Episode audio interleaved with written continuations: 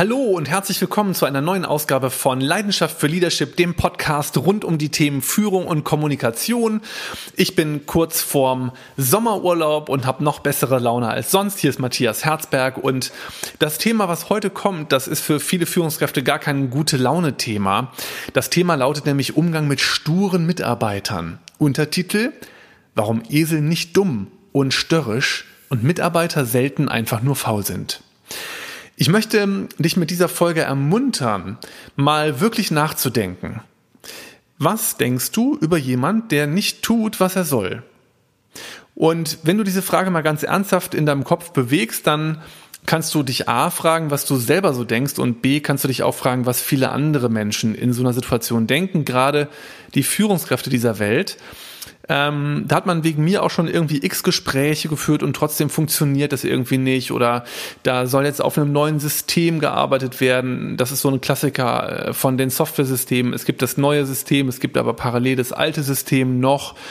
Und die Leute arbeiten natürlich weiter auf dem alten System. Das sind einfach Dinge, die wir alle aus dem Kontext von Organisationen natürlich kennen. Und ich habe jetzt im Untertitel, warum Esel nicht dumm und störrisch und Mitarbeiter selten einfach nur faul sind, natürlich was ausgesucht, was ich in ganz vielen Trainings und Seminaren immer mit ganz viel Leidenschaft erzähle, nämlich eine Geschichte, die ich ganz persönlich mit den Eseln erlebt habe.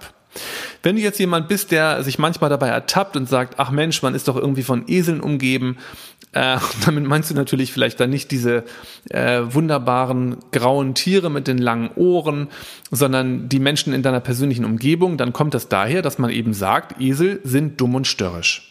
Und das überträgt man dann als Gedanken auf, auf die Menschen.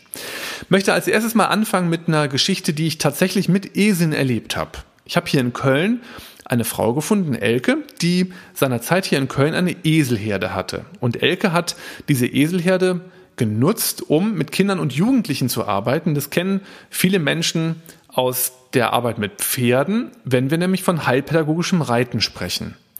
Und Elke hat mit dieser Eselherde sowas ähnliches gemacht wie heilpädagogische Arbeit mit Kindern und Jugendlichen mit den Eseln. Und ich habe Elke einen ganzen Tag lang mit ihren Eseln besucht, weil ich persönlich ein ganz großer Eselfan bin. Und ich habe da so ganz viel gelernt, was ich vorher über die Esel nicht wusste. Das erste, was ich gelernt habe, ist, die Esel entscheiden sehr genau, mit wem sie Zeit verbringen wollen. Und wenn du dann in dieses Gehege reingehst, in, in das Eselgatter, wenn man so will, dann werden dich die Esel erstmal dahingehend überprüfen, ob du eine gute Laune hast. Der Esel hat nämlich überhaupt keine Lust auf Menschen, die eine schlechte Laune haben. Und wenn du dann feststellst, der Esel, dass du eine gute Laune hat, hast, dann kommt er auch zu dir hin und macht dir ein Angebot. Also, das erste ist so, der Esel hat nicht Bock auf jeden und der Prozess des Kennenlernens ist für die Esel total wichtig, weil Esel Fluchttiere sind und deswegen ganz genau gucken, ist der Mensch für mich eine Bedrohung oder ist der Mensch für mich okay. Ähm, das überprüfen die und wenn man dann noch eine gute Laune hat, dann finden Esel das total klasse. Es gibt ja ganze Bücher darüber, über Menschen, die verzweifelt versuchen, mit Eseln äh, zusammen größere Strecken auf dem Jakobsweg zum Beispiel zurückzulegen und daran verzweifeln, weil der Esel nicht so will wie der Mensch. Und wenn wir dann über das nächste äh, Thema mal sprechen, warum sind Esel eigentlich so stur oder sind Esel stur, dann ist es ja ein Mythos, dass der Esel dauernd zum Beispiel eine Moorrübe braucht, also eine Möhre, damit er überhaupt sich irgendwie in Bewegung setzt und irgendwas macht. Das ist ja völliger Blödsinn. Weil wenn der Esel wirklich Bock auf dich hat, dann bewegt er sich auch. Und wenn man sich dann ein bisschen mit dem Esel beschäftigt, wie der Esel so funktioniert, dann ist das so, wenn der Esel zu dir kommt und guckt dich zum Beispiel an oder stupst dich an, dann macht der Esel dir ein Angebot und ähm, sagt, hey komm, wir gehen ein bisschen zusammen. Ähm, und dann gibt es an der Halswirbelsäule des Esels so eine Stelle, wenn du da deine Hand hinlegst, dann ist das die neutrale Position. Und wenn du etwas hochrutschst mit der Hand auf der Halswirbelsäule von dem Esel, dann ist das das Gas. Und wenn du etwas runterrutschst von der neutralen Position auf der Halswirbelsäule des Esels, dann ist das die Bremse. Das heißt, du kannst mit der Position deiner Hand am Hals des Esels steuern, ob der geht oder steht. Das alles erfährt man natürlich erst, wenn man sich ein bisschen eingehender mit dem Esel beschäftigt. Das steht eben nirgendwo geschrieben, sondern man braucht entweder jemand, der einem das erklärt im Umgang mit dem Esel oder irgendein Buch, wo das nun alles drin steht. Das lernt man auf jeden Fall alles eben nicht so, sondern man muss sich mit dem Esel beschäftigen. Danach denken die Menschen dann, mein Gott, warum geht denn der Esel jetzt nicht einfach mal geradeaus? Ein Esel geht geradeaus, wenn er das Terrain, wo der sich bewegt, kennt.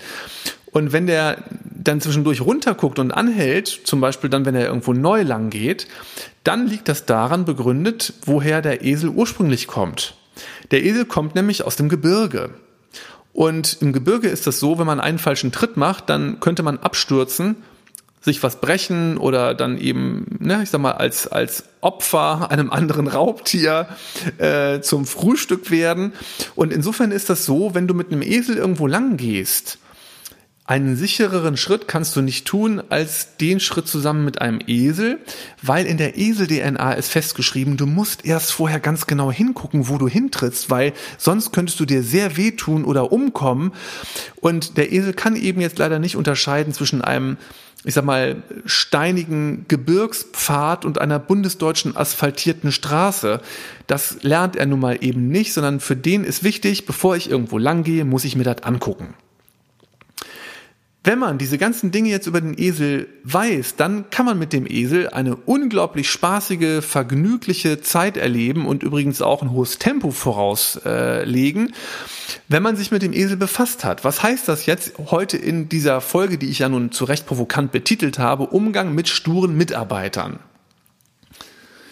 Ich empfehle dir, dass du dich als erstes mal löst von wertenden, Be- und Verurteilungen von den Menschen, die nicht tun, worum du sie bittest.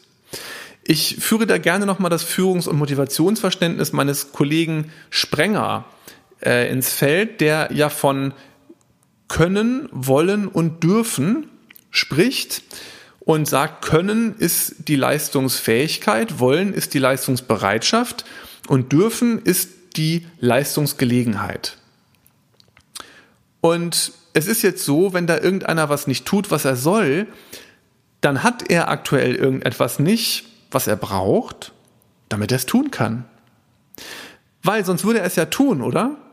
Also da fehlt gerade irgendwas. Entweder es fehlt wegen mir die Motivation oder vielleicht hat jemand auch den Sinn von irgendwas nicht kapiert oder ich weiß nicht was. Es, es fehlt ja irgendwas. Er hat gerade irgendetwas nicht. Irgendetwas ist nicht gegeben, damit er diese Aufgabe tun kann oder dauerhaft tun kann. Und Menschen brauchen immer Dinge, damit sie irgendwas tun können. Du brauchst doch auch nicht nur ein Gehalt, um motiviert deine Arbeit tun zu können. Da gehört doch viel, viel mehr dazu. Und insofern ist es eben verkehrt, erstmal immer zu denken, ach Gott, ja, der ist stur oder dem muss ich jetzt mal richtig Feuer machen, dann wird er schon in die Hufe kommen, sondern an vielen Stellen sind einfach bestimmte Grundvoraussetzungen nicht erfüllt. Und ich empfehle dir einfach im Umgang zum Beispiel mit Mitarbeiterinnen und Mitarbeitern, aber auch mit Kolleginnen und Kollegen oder auch mit den Vorgesetzten, die du so hast, finde doch mal raus, was die brauchen, damit die das, was du möchtest, tun können. Und eine Möglichkeit, um das rauszufinden, ist wie immer das persönliche Gespräch. Also sich hinsetzen und reden. Sagen du, ich habe festgestellt, hier müssen Dinge getan werden. Ähm, aus bestimmten Gründen, die ich aktuell nicht kenne, werden sie nicht getan. Hilf mir doch mal, das zu verstehen.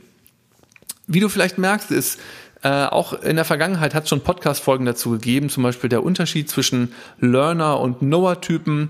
Die Podcast-Folge hatte die Überschrift, welcher Typ Führungskraft bist du?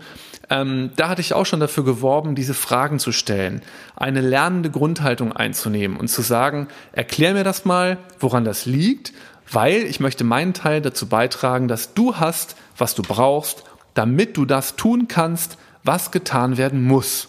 Das war jetzt vielleicht ein bisschen verschwurbelt ausgedrückt. In kurz heißt das einfach, stellt Fragen und macht euch einfach klar, Menschen brauchen immer Dinge, damit sie irgendetwas auch motiviert tun können. Wir sprechen viel zu selten über unsere Bedürfnisse, also das, was uns wichtig ist, das, was wir brauchen, ähm, über das, was wir uns wünschen. Und dazu möchte ich alle, die Teams und die Führungskräfte in den Unternehmen anregen, dass sie darüber in einen munteren Dialog eintreten, denn wenn man das voneinander weiß, dann kann man sich auch dafür einsetzen, dass diese Bedürfnisse erfüllt werden. Das war's für heute. Ach übrigens, ähm, wenn du einen Esel irgendwo alleine stehen siehst, dann geh mal zu ihm hin und tröste ihn eine Runde, weil das ist eine nicht artgerechte Haltung. Ähm, Esel mögen wie viele andere Tiere auch die Gesellschaft. Das ist übrigens auch bei Kaninchen so, die alleine gehalten werden oder Hasen. Ähm, das ist ganz, ganz schlecht. Das ist ein trauriges Dasein, was diese Tiere fristen. Insofern ähm, hier noch ein Appell für artgerechte Haltung. Ähm, falls ihr selber solche, solche Tiere habt, vielleicht auch mal nachdenken könnten, die nicht irgendwie Gesellschaft gebrauchen. Das kann für den Esel zum Beispiel auch ein Pony sein oder ein Pferd. Äh, aber Hauptsache, da ist noch irgendein anderer Vierbeiner, der auch ein paar Hufe hat. Das ist für diese Tiere extrem wichtig. Das war's für heute. Alles Gute, schönen Abend, schönen Tag, guten Morgen, egal wann auch immer du das wo auch immer hörst. Hier war Matthias Herzberg. Besuch mich gerne auch im Netz auf www.best-patterns.com, wenn diese Themen relevant sind für die Führungskräfte und Teams deines Unternehmens oder auf www.matthias-herzberg.de wenn du ähm, an deinen eigenen Influencing-Skills arbeiten möchtest, deine Performance und deine Sichtbarkeit im Unternehmen steigern willst. Ich freue mich, dich zu sehen, gerne auch an anderer Stelle. Bis ganz bald, liebe Grüße, dein Matthias.